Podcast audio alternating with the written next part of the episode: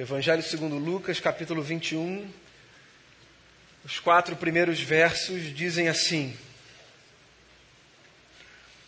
Jesus olhou e viu os ricos colocando suas contribuições nas caixas de ofertas. Viu também uma viúva pobre colocar duas pequeninas moedas de cobre e disse: Afirmo-lhes que esta viúva pobre colocou mais do que todos os outros Todos esses deram do que lhes sobrava, mas ela, da sua pobreza, deu tudo o que possuía para viver. Palavras de Jesus, registradas por Lucas, nosso irmão na fé.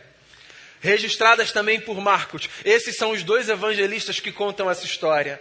Cada um enfatizando um detalhe, mas os dois se debruçam sobre essa história que, particularmente, eu julgo ser uma das histórias mais interessantes do ministério de Jesus. Justamente porque talvez uma das histórias mais constrangedoras do ministério de Jesus. Você sabe que eu fico olhando para os textos que falam sobre como Jesus agia e eu fico sempre impressionado com a pedagogia de Jesus. As escolhas que ele fazia de enfatizar as coisas que ele queria ensinar. Eu digo que essa é uma das histórias mais constrangedoras porque eu posso imaginar Jesus no templo, sabe, no momento como que a gente acabou de celebrar aqui, que a gente chama de momento de dízimos e ofertas, pegando uma cadeira, pedindo ao diácono de plantão, querido, me traz uma cadeira aqui por gentileza, e colocando ali do lado do gasofilácio, olhando para todas as pessoas que estavam ali depositando as suas ofertas. O texto de Lucas não diz isso, mas o texto de Marcos fala exatamente isso. Sabe que Jesus pegou uma cadeira, colocou do lado do gasofilácio e ficou ali observando as ofertas que as pessoas traziam ao templo naquele momento. E eu digo que esse é um dos episódios mais constrangedores porque esse momento da nossa relação com o nosso recurso, com o nosso dinheiro, ou com a expressão da nossa generosidade, está entre os momentos de privacidade da nossa jornada de vida, não apenas de fé, certo? Quantas vezes, por exemplo, você desejou ser generoso em qualquer ambiente, mas teve muita cautela para que aquela generosidade não fosse vista, porque você não queria que aquilo fosse transformado numa espécie de espetáculo público, sabe? Quantas vezes você desejou ajudar pessoas, amigos, desconhecidos, a sua igreja ou qualquer outra instituição, mas disse assim: ah, eu queria que isso não fosse falado, eu queria que a gente mantivesse em segredo, Quantas pessoas guardam essa área da vida como uma área privada? E eu não faço nenhum juízo sobre essa escolha, porque eu entendo, justamente por entender que essa relação do ser humano com aquilo que é de valor e com a partilha daquilo que é de valor é uma relação assim que guarda uma espécie de sacralidade que às vezes constrange as pessoas. Então, por exemplo, seria inimaginável numa liturgia como a nossa que no momento do ofertório eu me assentasse aqui nessa escada e pedisse para as pessoas assim: coloca devagarzinho seu envelope, querido, vira para cá só para dar uma olhada aqui. Eu imagino que você se sentiria ofendido, desconfortável, ou qualquer outra coisa do gênero. Porque quando a gente fala desse tipo de experiência, a gente está falando daquelas experiências que estão na nossa intimidade, na nossa privacidade. Mas Jesus insistiu. Num certo dia, em pegar uma cadeira, colocar ao lado do gasofilácio e observar as ofertas que eram depositadas ali. E fez isso, obviamente, não para constranger as pessoas que estavam ofertando, mas para ensinar aos seus discípulos uma lição. Jesus sempre caminhava assim, sabe? atento àquilo que ele podia ensinar aos seus discípulos. E aqui Jesus ensina, nessa história em particular, uma lição sobre o que a gente entrega a Deus com a vida. Se você acha particularmente que essa história é uma história sobre oferta financeira, a sua leitura, com todo respeito, é uma leitura que não saiu da superficialidade do que está escrito aqui. Porque esse texto é um texto que fala sobre muito mais do que apenas dar algum recurso para Deus ou para alguém. Esse texto é um texto que nos faz refletir sobre o que a gente coloca diante de Deus quando a gente pensa em participar daquilo que Ele faz. Então Jesus observa essa dinâmica até que uma viúva muito pobre, uma senhora, para junto ao gasofilácio e coloca ali duas pequenas moedas muito insignificantes. Quando essa mulher faz isso, Jesus então se dirige aos seus discípulos, fazendo a eles uma pergunta: Quem vocês acham que mais ofertou aqui nesse dia? Os ricos que estão acostumados a depositar em grandes quantias, ou essa mulher pobre que pegou duas moedinhas, muito simples, de pouco valor, e as colocou aqui. A pergunta foi essa, e foi objetiva. E Jesus logo ofereceu a resposta, dizendo: essa mulher deu muito mais do que todos os ricos que passam por aqui. A história é curta, e ela é uma história muito importante para fomentar na gente uma consciência. Onde está o verdadeiro valor da nossa vida? Naquilo que a gente partilha, no recurso que a gente tem, ou no coração que a gente guarda quando a gente entende que tudo que a gente é, mais do que qualquer coisa que a gente tenha, deve ser ofertado ao Senhor. Você sabe que esse texto é um texto interessante, porque além de revelar essa pedagogia fascinante de Jesus, esse texto é um texto que provoca a gente em relação a uma lógica que está estabelecida na maneira como nós analisamos a vida. Vê se não é assim. Talvez não sempre, mas eu imagino que na maior parte das vezes. Existe uma lógica estabelecida na nossa forma de avaliar o mundo. E essa lógica é a seguinte: Onde há mais aparência, em tese, cultiva-se mais expectativa.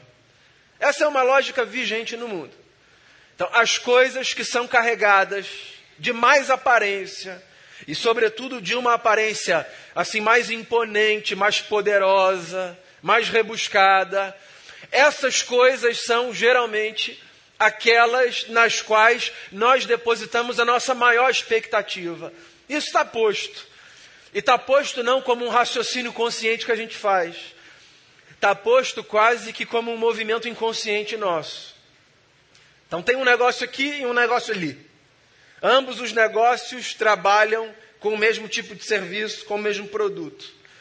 Só que esse aqui carrega uma aparência um pouquinho mais sofisticada do que aquele ali. É muito natural que a gente vá para esse aqui na expectativa de que esse aqui, por aquilo que ele apresenta, tem a condição de nos oferecer algo melhor do que aquele ali, por causa daquilo que ele apresenta, certo? E às vezes a nossa lógica se confirma, porque a gente vai para esse destino que eu vou chamar aqui de destino A, e a gente diz assim: é, eu tinha razão, parecia mais bonito e é mais gostoso. Mas às vezes a gente se surpreende, certo? Porque a gente vai para o A e a gente diz assim: parecia bonito, mas é tão ruim. E a gente faz a experiência de, numa outra situação, ir para o B. E às vezes a gente descobre: parecia que não vinha nada daqui, mas é tão gostoso, né? A gente faz isso na vida. A gente lê as coisas por aquilo que elas nos aparentam, pelas expectativas que nós projetamos a partir daquilo que está sendo oferecido do lado de fora, e eu não vou aqui levantar essa bandeira de nós precisamos abolir essa lógica, porque em alguma medida, parte do que nós experimentamos tem a ver com a aparência que as coisas têm. Mas eu estou aqui para provocar você nesse sentido. Será que essa lógica funciona sempre? Esse negócio da gente ir, sabe, sempre motivado e instigado pela superficialidade, pelo externo, pela aparência. Será que isso nos leva sempre as respostas corretas? Será que o nosso juízo, quando a gente olha para essas coisas e avalia as coisas pela capa, é sempre um juízo assim, bem feito? Claro que não. Quero repetir: quantas vezes nós julgamos mal coisas e pessoas? Jesus foi julgado mal. Uma vez, sabendo que Jesus tinha crescido na cidade de Nazaré, alguém disse acerca do nosso mestre: Nazaré? Pode vir alguma coisa boa de Nazaré? E é engraçado como na vida, que é feita de escolhas, né?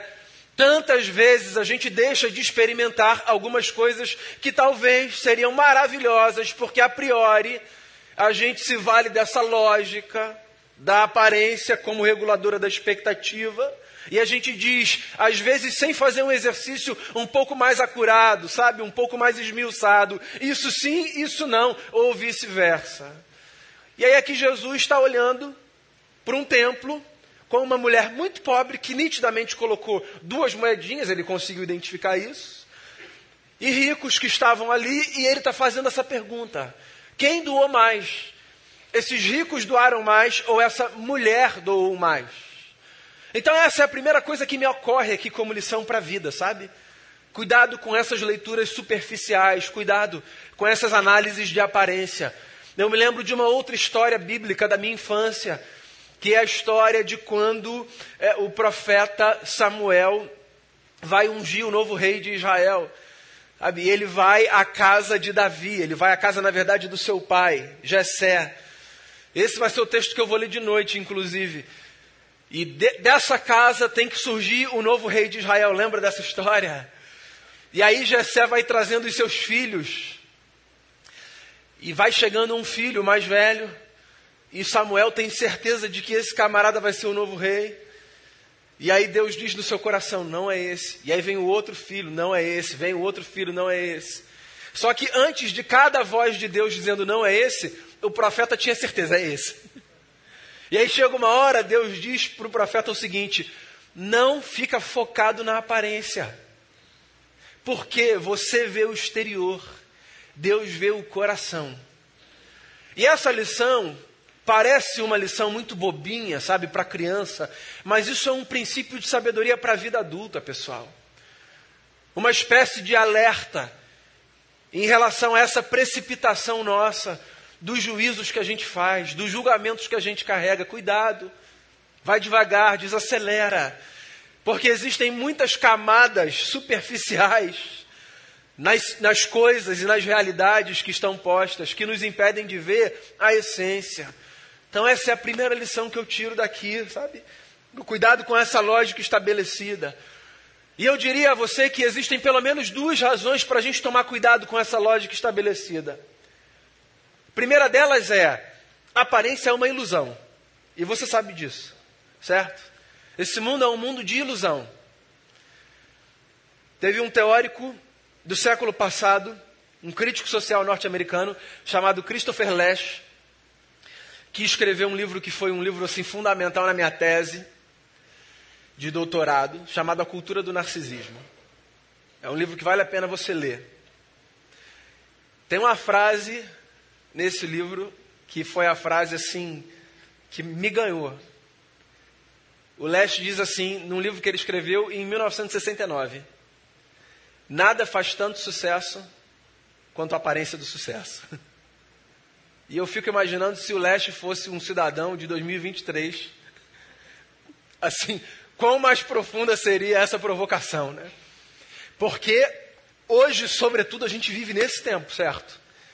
Não importa o que as coisas são, basta que as coisas pareçam ser. Então não importa se do lado de dentro você está absolutamente fragmentado, se do lado de fora você tiver com uma casca bacana, e se essa casca bacana for instagramável, já valeu, certo? Não importa se a comida tem gosto de isopor. Se ela te render uma foto bacana, já valeu. Não importa se no final do mês você vai ter condição de pagar aquelas contas que você estabeleceu como as contas assim que, que, que dariam conta da sua vida. Se você tão somente puder fazer com que os outros tiverem a sensação de que você pode viver aquilo, então já valeu. Depois eu vou ver o que, que eu vou fazer. E assim a gente vai, de passo em passo, de fabricação em fabricação, ou como eu estou chamando aqui, de ilusão em ilusão. A aparência é uma ilusão. Ilusão é isso. Ilusão é uma dissimulação da realidade, certo? Pensa nos mágicos das festas infantis, ou nos ilusionistas, que trabalham exatamente com essa experiência de ludibriar, de enganar, ainda que para entreter, certo? Você vai num espetáculo, assim, de um grande ilusionista, e você fica boquiaberto. Como esse cara consegue me fazer ter a sensação de que aquilo que está acontecendo, ainda que eu saiba que no fundo tem um truque ali, que essa não é a realidade. A gente é transportado para esse lugar de acreditar naquela fabricação, naquela dissimulação da realidade. E a gente sente medo, a gente fica impressionado. No fundo, a gente sabe que aquela pessoa não foi partida no meio. Não é possível que em cada espetáculo uma pessoa seja partida no meio. Mas a gente fica com medo, a gente se assusta, porque há uma brincadeira ali, sabe? Há um entretenimento que se baseia nisso, em dissimular a realidade. Enquanto isso estiver no campo do entretenimento, tudo bem. Mas quando isso vem para a realidade da vida, Sabe, quando a gente acredita que a vida é isso, que a vida é aparecer, quando a gente faz valer a máxima do leste, de que nada faz tanto sucesso quanto a aparência do sucesso, a gente vive uma tragédia. Porque aquilo ali não é a realidade, aquilo ali é uma dissimulação da realidade. Esse negócio da gente acreditar na aparência como a realidade última das coisas, nada mais é do que a gente fazer valer uma vida mentirosa. Então, quando Jesus para diante do gasofilácio e provoca aquela gente, que certamente tinha uma resposta objetiva clara, que é: os ricos deram mais. Quando Jesus diz: não, essa mulher deu mais, Jesus está ensinando para aquela gente que essa vida pautada na aparência é uma vida de ilusão. E que a gente precisa tomar cuidado com esse negócio da gente só querer aparecer e parecer. A gente precisa ser, isso é tão clichê, mas é tão necessário, sabe? Quanto esforço, quanta energia, quanto tempo desperdiçado, jogado fora. Quanta vida que podia ser resolvida se a gente não fingisse que as coisas fossem uma coisa. Então fica lá, numa jornada, sei lá, de um relacionamento adoecido que não é consertado porque tem duas pessoas que estão mais preocupadas em manter a aparência de uma relação saudável do que em dedicarem tempo, energia a consertar aquele negócio e transformar aquilo numa realidade, um novo casamento refeito, amizade, sociedade. Você pode pensar em qualquer realidade. Cuidado com essa lógica de colocar toda a sua expectativa naquilo que aparentemente vai te dar o maior retorno. Essa lógica é problemática, porque a aparência é uma ilusão. E essa lógica também é problemática por uma outra razão, Jesus nos ensina aqui. Essa lógica também é problemática porque ela faz com que a gente acredite na falácia, na mentira, de que qualidade sempre está atrelada à quantidade. E a gente sabe que isso é mentira, não é? A gente sabe que as coisas mais valiosas da vida não estão necessariamente nos maiores montantes. A gente sabe que as coisas mais importantes da vida não estão necessariamente no acúmulo do que quer que seja. E eu não estou falando apenas de recurso, não. A gente sabe que mais não é necessariamente melhor. Que às vezes, como diz o ditado, menos é mais. A gente sabe disso. Mas é engraçado como a gente se distancia desse caminho. Jesus está olhando para essa mulher e está dizendo assim: ó, ela deu muito mais do que esses caras, muito mais do que esses caras. Esses ricos deram do que sobrava, provavelmente, do que não fazia falta para eles. Ela deu tudo de si. Então Jesus está aqui ensinando a gente também a abandonar essa lógica de correr sempre para o pote mais cheio, para aquela aparência da montanha mais alta, como se o que de melhor houvesse para a gente estivesse nesses lugares, nesses recipientes. Há tanta coisa preciosa na vida, tanta coisa valiosa na vida, que está entre os elementos de menor valor monetário, certo? De menor reconhecimento público. Eu tenho desenhos dos meus filhos que eu não trocaria por absolutamente nada. Desenhos da escola, sabe? Pai, eu te amo, você é o maior pai do mundo. Troco por nada, não vendo. Não é isso? Não tem um valor? Maior do que qualquer dinheiro. Tá lá, se olhar a minha mochila lá no meu gabinete, tem, tem um desenho de cada um. Pai, eu te amo, você cuida de mim. Foi o Felipe no dia dos pais, Denise morreu de inveja. Eu falei, amor, corre atrás. Pai, eu te amo, você cuida de mim. Tá guardadinho, senhor. Eu tenho um do Felipe, eu tenho um do Lucas. Aquilo ali é precioso. Eu dou um livro, mas eu não dou esse desenho com um texto escrito, às vezes, num português ali, sabe? Por quê? Porque as coisas mais valiosas da vida não estão, sabe, nesses grandes montantes, não estão. Você sabe disso. Há abraços que são mais valiosos do que qualquer viagem, assim, dos sonhos que um estranho oferecesse para você. Não é?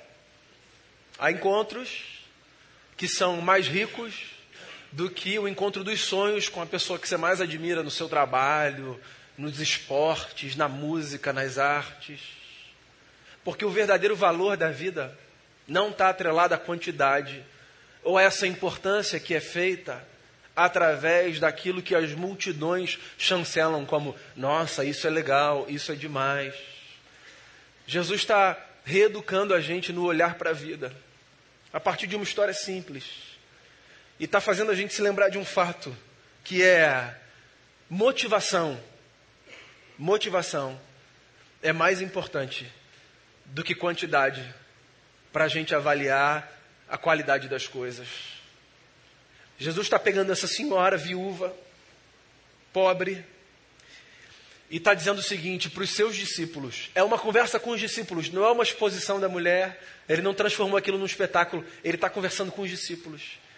Ele está dizendo assim: ó, vocês conseguem perceber que nessa vida o valor está nessa compreensão de que mais rica é a experiência quanto mais eu dou tudo de mim naquilo que eu faço. É isso que Jesus está ensinando. Jesus está ensinando a gente a colocar tudo que a gente é em cada pequena coisa que a gente faz. Jesus está ensinando a gente a ser inteiro e não fragmentado. Jesus está dizendo assim, ó, para de achar que dar pedaços seus para experiências e momentos e realidades que pedem você por inteiro é suficiente. Porque esse pedaço seu, do ponto de vista financeiro, monetário, pode até ser suficiente para dar conta de todas as demandas que estão postas ali. Mas não é disso que a vida se trata. A vida não tem a ver com isso. Quantas pessoas, quantas pessoas doam financeiramente, assim, muito mais do que os outros podiam imaginar. E ainda assim deixam esses outros insatisfeitos nos seus anseios. Quantas pessoas? Você sabe que as conversas mais angustiantes que eu já tive, gabinete pastoral, é, consultório, ou na informalidade, estão nesse campo. As mais angustiantes. De pessoas que diziam assim: ó, não era viagem para Disney, era um abraço. Você imagina? Você imagina que tem gente que não sabe que não tem a ver com a viagem para Disney, tem a ver com um abraço? Então tem gente que se mata para dar para o outro a viagem para Disney. Mas que não entendeu que o que o outro quer é um abraço. Então tem gente que se mata, pensando assim, ó, preciso dar uma casa, preciso dar o melhor carro, preciso dar isso, preciso dar aquilo. E aí a pessoa está do outro lado dizendo assim, eu quero afeto. Eu quero afeto. Eu não quero esse pedaço do que você pode me dar, eu quero você, cinco minutos por inteiro. Vamos brincar? Vamos ficar junto? Fica do meu lado, almoça comigo. A gente pode ter esse tempo. Porque a vida, meus amigos, ela é feita disso. Claro, as viagens são maravilhosas. A casa que a gente puder morar, o carro que a gente puder ter, o restaurante que a gente puder jantar ou almoçar, tudo isso é maravilhoso demais. Mas não tem nada mais precioso nessa vida do que a gente saber que quem está com a gente está se doando por inteiro. Às vezes esse inteiro é pouco aos olhos dos outros, mas é tudo aquilo de que a gente precisa. Porque se a gente está num lugar, a gente tem que estar tá por completo. Porque a gente pode achar que os outros não percebem que a gente não está por completo. Mas os outros percebem que a gente não está por completo. Então faz um esforço no mundo que ensinou a gente a avaliar as coisas de outras formas, supervalorizando a aparência, acreditando que é isso mesmo, que a gente sempre tem que colocar mais expectativa no lugar ou na pessoa que aparentemente pode nos beneficiar mais. No mundo que nos faz esquecer que aparência é ilusão e que ilusão é dissimulação da realidade. No, no mundo que nos faz insistir em acreditar que quantidade é qualidade, a gente precisa ler Jesus. Jesus, que olha e diz assim: ó, a vida se mede por outras categorias. Pode ser pouco aos olhos dos outros, mas você deu tudo de si. Você está por inteiro. Então é aí que está o valor, o verdadeiro valor, todo o valor. Inclusive, tem uma poesia linda de Ricardo Reis, heterônimo de Fernando Pessoa, que diz exatamente isso, né? Para ser grande, ser inteiro. Nada teu exagera ou exclui. Ser todo em cada coisa. Põe quanto és no mínimo que fazes. Assim, em cada lago, a lua toda brilha, porque alta vive. Eu acho isso lindo. Se você quer ser grande, seja inteiro. Ponha tudo que você é, no mínimo que você fizer. Porque que outro sentido há para a vida senão em nós estarmos inteiramente e plenamente onde estivermos, com quem estivermos, no momento que estivermos? Cuidado com esse negócio de achar que o valor está nas coisas grandes ou que há suficiência numa fragmentação da realidade. Toma um pedaço meu aí, acho que te basta, hein? Não, não, não, não. Deus, toma esse domingo aí. Domingo é teu, hein, Senhor? Como se de segunda a sábado a gente pudesse ser de quem quer que fosse. Todos os nossos dias são dele, não são? Toda a nossa vida é dele, não é? Porque a gente aprendeu isso. Senhor, tudo, tudo, tudo, tudo, eu quero te entregar. Para de se impressionar com o que você vê. Fica preocupado com isso não. Para de parecer ser qualquer coisa. Vem para esse outro lugar de procurar ser, a despeito da aparência. Porque a vida não está na aparência que a gente constrói, a vida está naquilo que, pela graça de Deus, a gente se transforma todos os dias, quando a gente entende que onde a gente estiver, a gente precisa ser por inteiro. Então, a minha oração, nesse domingo de manhã, é para que Deus me ajude e te ajude a rearrumarmos a maneira pela qual nós estabelecemos valor na nossa jornada de vida. Que Deus nos dê a graça de irmos na contramão de uma tendência cultural, de nos impressionarmos, de nos maquiarmos e de permanecermos na superfície, achando que isso nos basta. Vá para a vida de verdade, com tudo que você tem, com tudo que você é, porque o verdadeiro valor está exatamente aí em sermos dessa gente que, tendo pouco ou se julgando pequeno, põe tudo de si em cada experiência que vive. Que Deus nos dê a graça de sermos assim. Queria que a gente fizesse uma oração.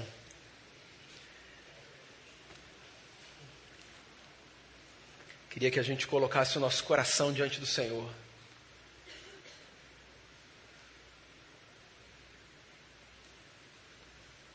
Eu gosto de transformar esse final da mensagem num exercício, sabe, meio meio pedagógico assim de vamos responder. Então responda aí. Pensa assim, ó, tem alguma coisa da minha vida que eu preciso entregar ainda Deus? Tem alguma área da minha vida que está muito muito presa na minha mão? Será que eu estou na minha vida com Deus funcionando a partir dessa lógica da compensação? Ah, eu já vou no domingo, já dou lá meu recurso, meu dízimo, minha grana. já participo no ministério, e aí o resto todo, sabe? Faço o que eu quiser com isso. Entrega sua vida por completo para Deus. É o que de mais precioso você pode fazer consigo. Lembra do hino antigo? Tudo, tudo, tudo entregarei. Não tem a ver com o que você tem, tem a ver com quem você é, no coração. Pode acreditar nisso. Então faça uma oração aí. Entrega a sua saúde, entrega o seu casamento, entrega os seus filhos, entrega as suas preocupações, entrega os seus temores, entrega as suas fraquezas, entregue tudo a Jesus de Nazaré. Deixe tudo diante do altar de Jesus.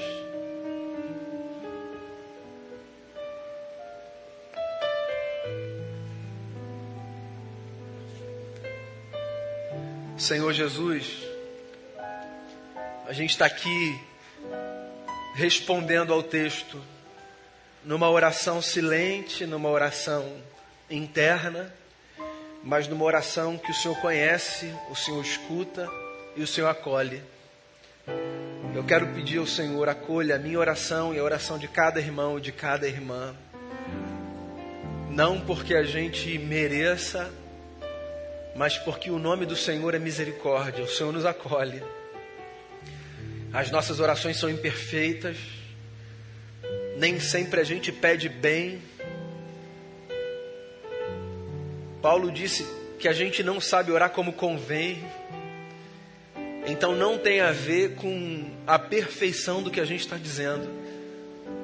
Tem a ver com esse acolhimento generoso e gracioso do Senhor. Às vezes a gente nem entrega porque aos olhos dos outros isso parece tão insignificante, bobo, pequeno. Mas é o nosso tudo, a gente quer entregar o nosso tudo ao Senhor. Então cuide, por favor, saúde, casamento, educação de filhos, trabalho, amizade.